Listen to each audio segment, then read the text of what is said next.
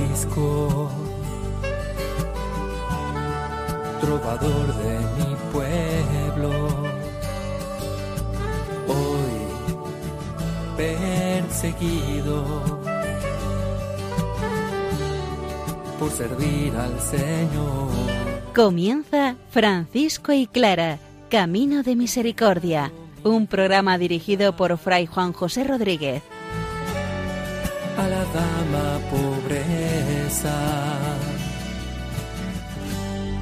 Para poder estar más cerca de Dios. Yo, Clara, he dejado mi Un saludo fraterno de paz y bien, hermanos. Estamos estudiando la carta a toda la orden de nuestro Padre San Francisco.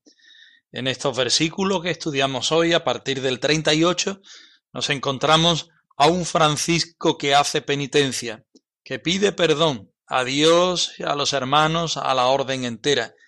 Y pidiendo perdón, hace un- una invitación para que los hermanos también vivan en una vida penitente y para que ellos también pidan perdón.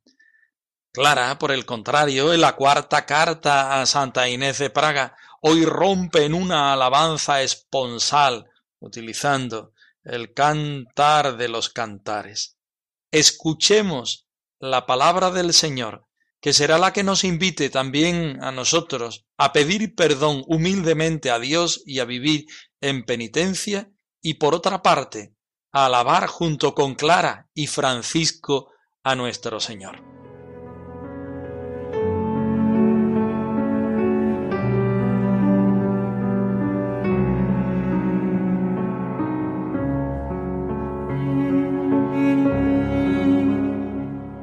Del Evangelio según San Lucas. ¿Quién de vosotros, si tiene cien ovejas y pierde una de ellas, no deja las otras noventa y nueve en el campo y va en busca de la oveja perdida hasta que la encuentra? Y cuando la encuentra, la pone contento sobre sus hombros. Y al llegar a casa, junta a sus amigos y vecinos y les dice, Felicitadme, porque ya he encontrado la oveja que se me había perdido. Os digo que hay también más alegría en el cielo por un pecador que se convierte que por noventa y nueve justos que no necesitan convertirse.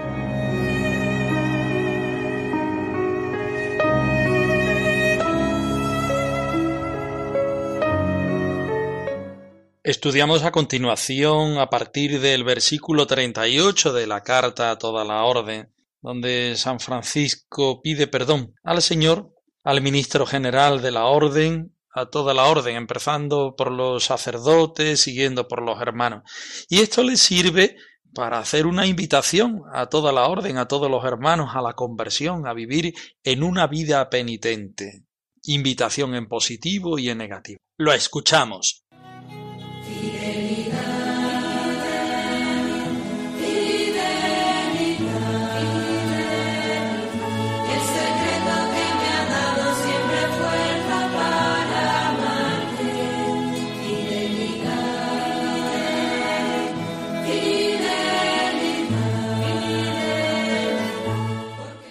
Además, yo confieso todos mis pecados al Señor Dios, Padre e Hijo y Espíritu Santo, a la bienaventurada María, perpetua Virgen, y a todos los santos del cielo y de la tierra, a Fray H., ministro de nuestra religión, como a venerable Señor mío, y a los sacerdotes de nuestra orden, y a todos los otros hermanos míos benditos.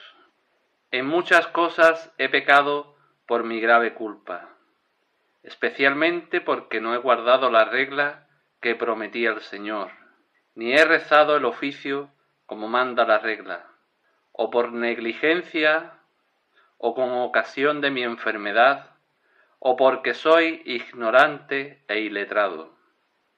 Por tanto, a causa de todas estas cosas, ruego como puedo a Fray H., mi señor ministro general, que haga que la regla sea observada inviolablemente por todos, y que los clérigos recen el oficio con devoción en la presencia de Dios, no atendiendo a la melodía de la voz, sino a la consonancia de la mente, de forma que la voz concuerde con la mente y la mente concuerde con Dios, para que puedan aplacar a Dios por la pureza del corazón y no recrear los oídos del pueblo con la sensualidad de la voz.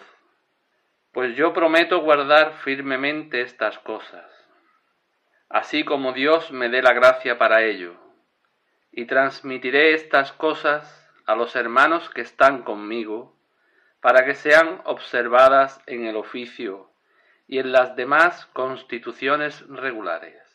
Y a cualesquiera de los hermanos que no quieran observar estas cosas, no los tengo por católicos ni por hermanos míos, Tampoco quiero verlos ni hablarles hasta que hagan penitencia. Esto lo digo también de todos los otros que andan vagando, pospuesta la disciplina de la regla, porque nuestro Señor Jesucristo dio su vida para no perder la obediencia de su Santísimo Padre. Ser un franciscano de los buenos, como San Francisco quiso lo mismo quiero yo, dando alegría por doquier y sin mirar hacia quién, franciscano quiero ser. San Francisco nos ofrece un trocito nuevo de esta carta. Es como si fuera uniendo una reflexión a otra, evidentemente con un hilo conductor. Por eso empieza a partir del 38 diciendo además. Además, ¿qué es lo que hace? Pues confesar la fe y al confesar la fe se da cuenta de su necesidad de Dios, porque somos tan finitos que no podemos más que faltar a lo que un día prometimos y a este Dios que es amor.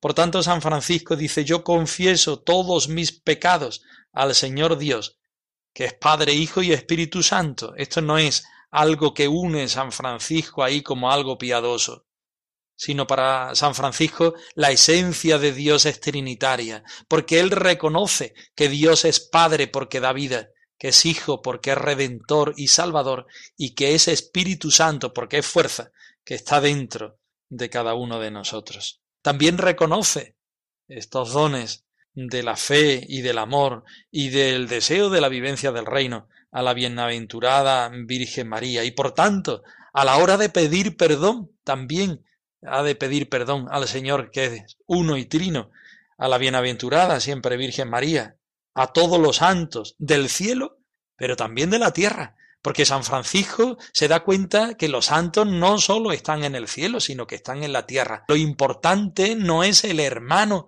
que vive unas cualidades o unas características especiales.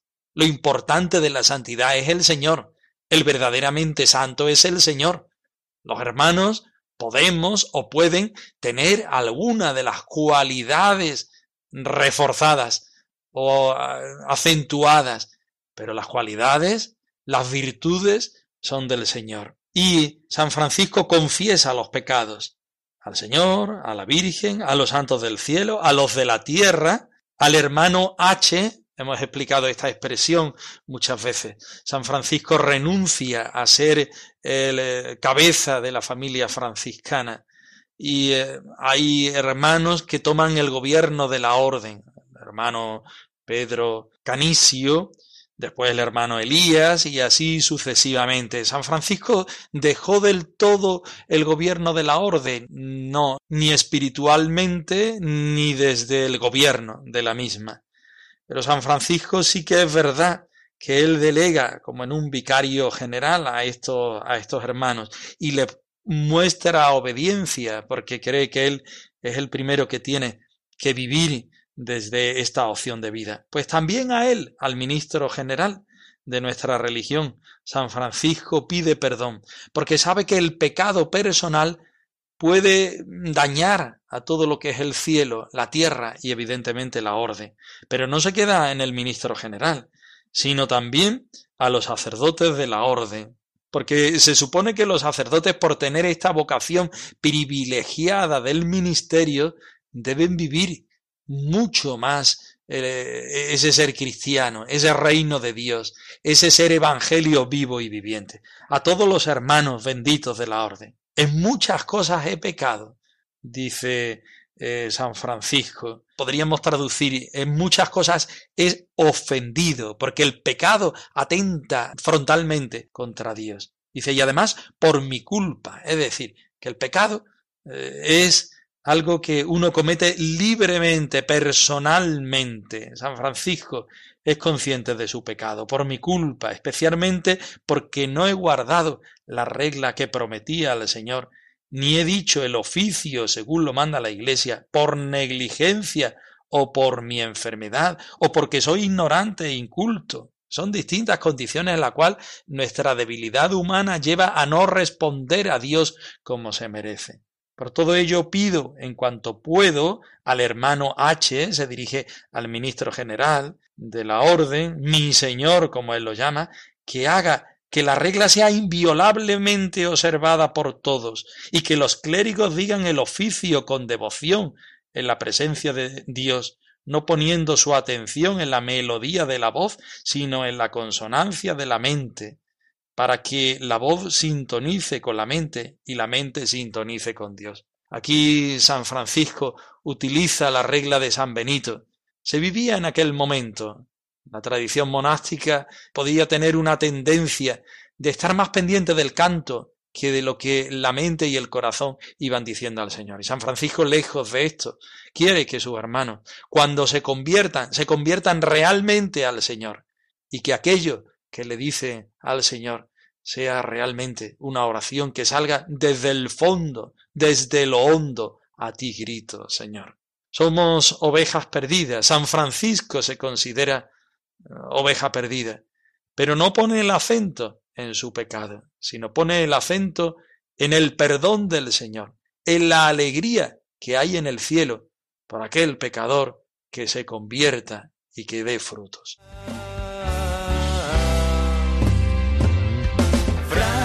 Franciscano soy. Junto a Francisco, Franciscano soy. junto con Clara, Franciscano soy.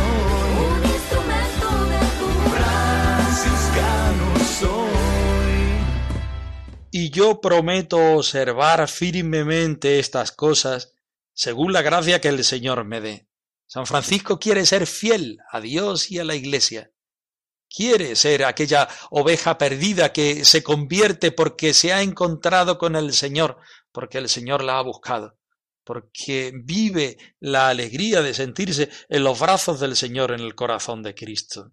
Prometo observar firmemente estas cosas según la gracia que el Señor me dé y se las recomendaré a los hermanos que están conmigo para que las observen en cuanto al oficio y a las demás disposiciones regulares. San Francisco quiere que los hermanos participen de la gracia de la santidad que el Señor le da a él mismo.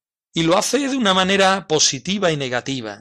Prometo decirle a los hermanos esto, a los que viven conmigo, pero aquellos hermanos que no quieran observar estas cosas, no los tendré por mis hermanos, no los tengo por católicos, no quiero hablarles tan siquiera porque en realidad no quieren subirse al barco de la iglesia donde se navega hacia la santidad que el Señor mismo propicia y regala. Esto mismo digo a, a, todos aquellos que, menospreciando la disciplina de la regla, andan vagando de un lugar a otro, los llamados giróvagos, que iban haciendo pues de su vida no una entrega al Señor, sino a su propio capricho. Pues nuestro Señor Jesucristo dio su vida por no apartarse de la obediencia del Santísimo Padre. Y por tanto, nosotros tenemos que ser ejemplo de este Jesucristo al cual nos hemos consagrado totalmente.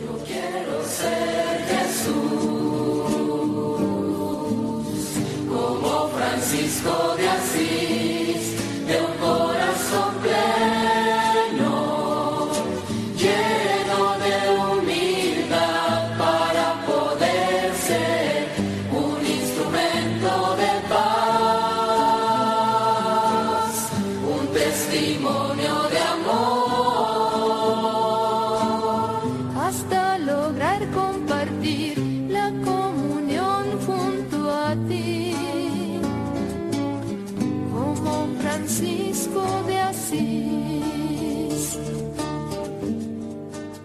Avanzamos en la cuarta carta de Santa Clara a Santa Inés de Praga. Estamos en el versículo 28, donde Santa Clara, una mujer madura, llena de la presencia del Señor, preparándose ya para su encuentro definitivo, reconoce y recomienda la experiencia esponsal del Señor Jesucristo, en esas indecibles delicias, en aquellas riquezas y honores perpetuos que solamente da el Señor. Y rompe utilizando el cantar de los cantares en este estilo poético y esponsal para excitar el alma de Inés de Praga a la contemplación de la esponsalidad de Jesucristo. Lo escuchamos. Amada mía, ven a mi jardín, el invierno ya pasó, y las viñas en flor exhalan su frescor. Ven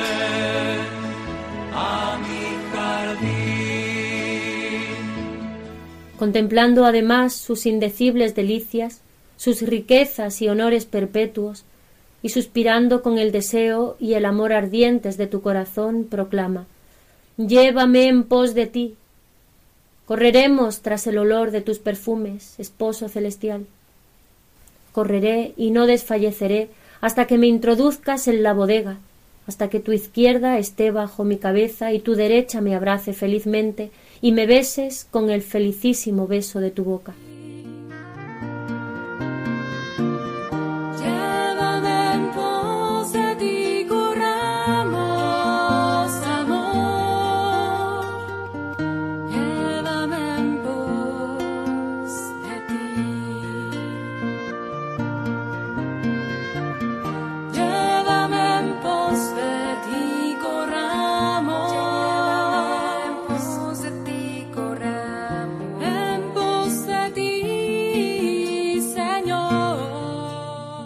Clara acaba de explicar el espejo de nuestro Señor Jesucristo con esas fases que ya conocemos de el comienzo del espejo, el centro del espejo, el final del espejo y cómo tenemos que imitar al Señor en su vida, en su entrega, en sus padecimientos, en su interioridad.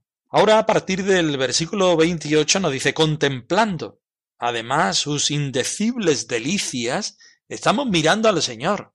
Aún más, estamos observando al Señor.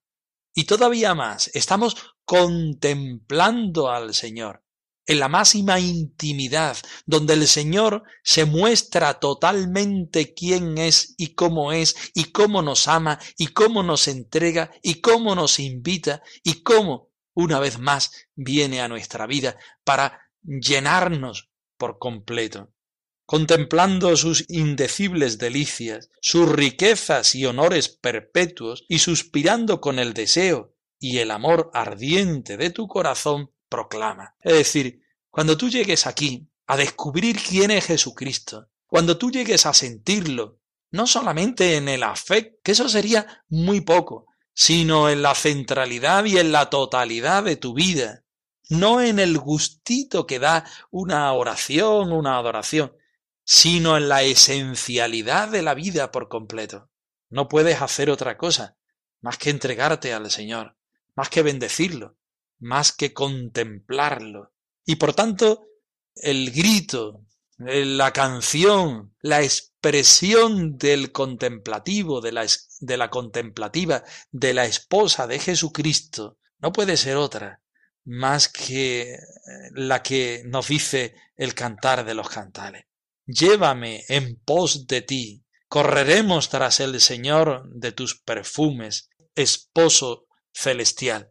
Toma mm, totalmente eh, el versículo 3 del capítulo 1 del Cantar de los Cantares. Santa Clara lo único que pone es esposo celestial. Es decir, si ese versículo está cargado de esponsalidad y de entrega y de amor oblativo, ella le da todavía un refuerzo, le da todavía mucha más fuerza, diciendo esposo celestial, correré y no desfalleceré, porque no quiero vivir de otra forma más que contemplando, viviendo, asumiendo, gustando este amor, hasta que me introduzcas en la bodega.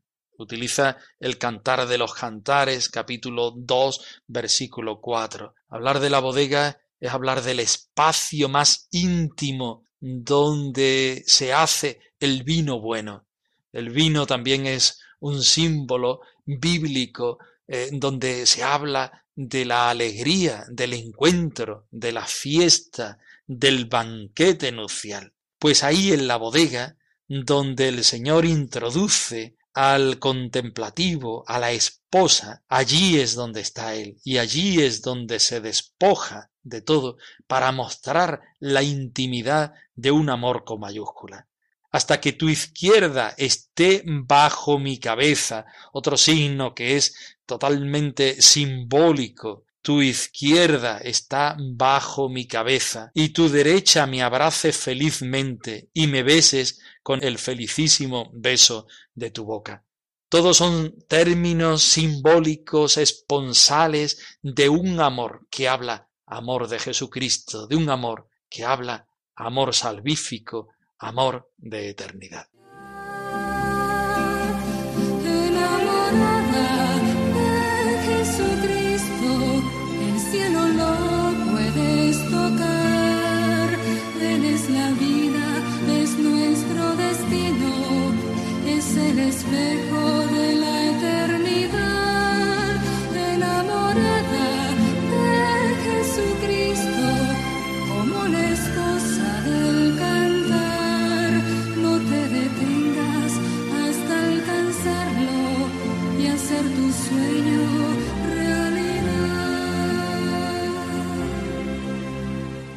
Francisco y Clara arroba radiomaria.es. Os dejamos la dirección de correo electrónico por si queréis poneros en contacto con nosotros cuando vosotros decidáis.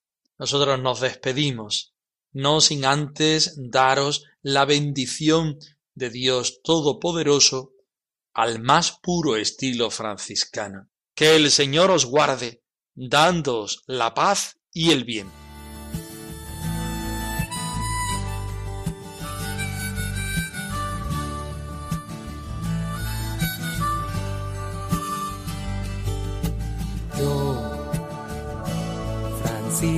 Francisco, trovador de mi pueblo, hoy perseguido por servir al Señor. Han escuchado en Radio María Francisco y Clara, Camino de Misericordia, un programa dirigido por Fray Juan José Rodríguez. a la dama para poder estar más cerca de Dios.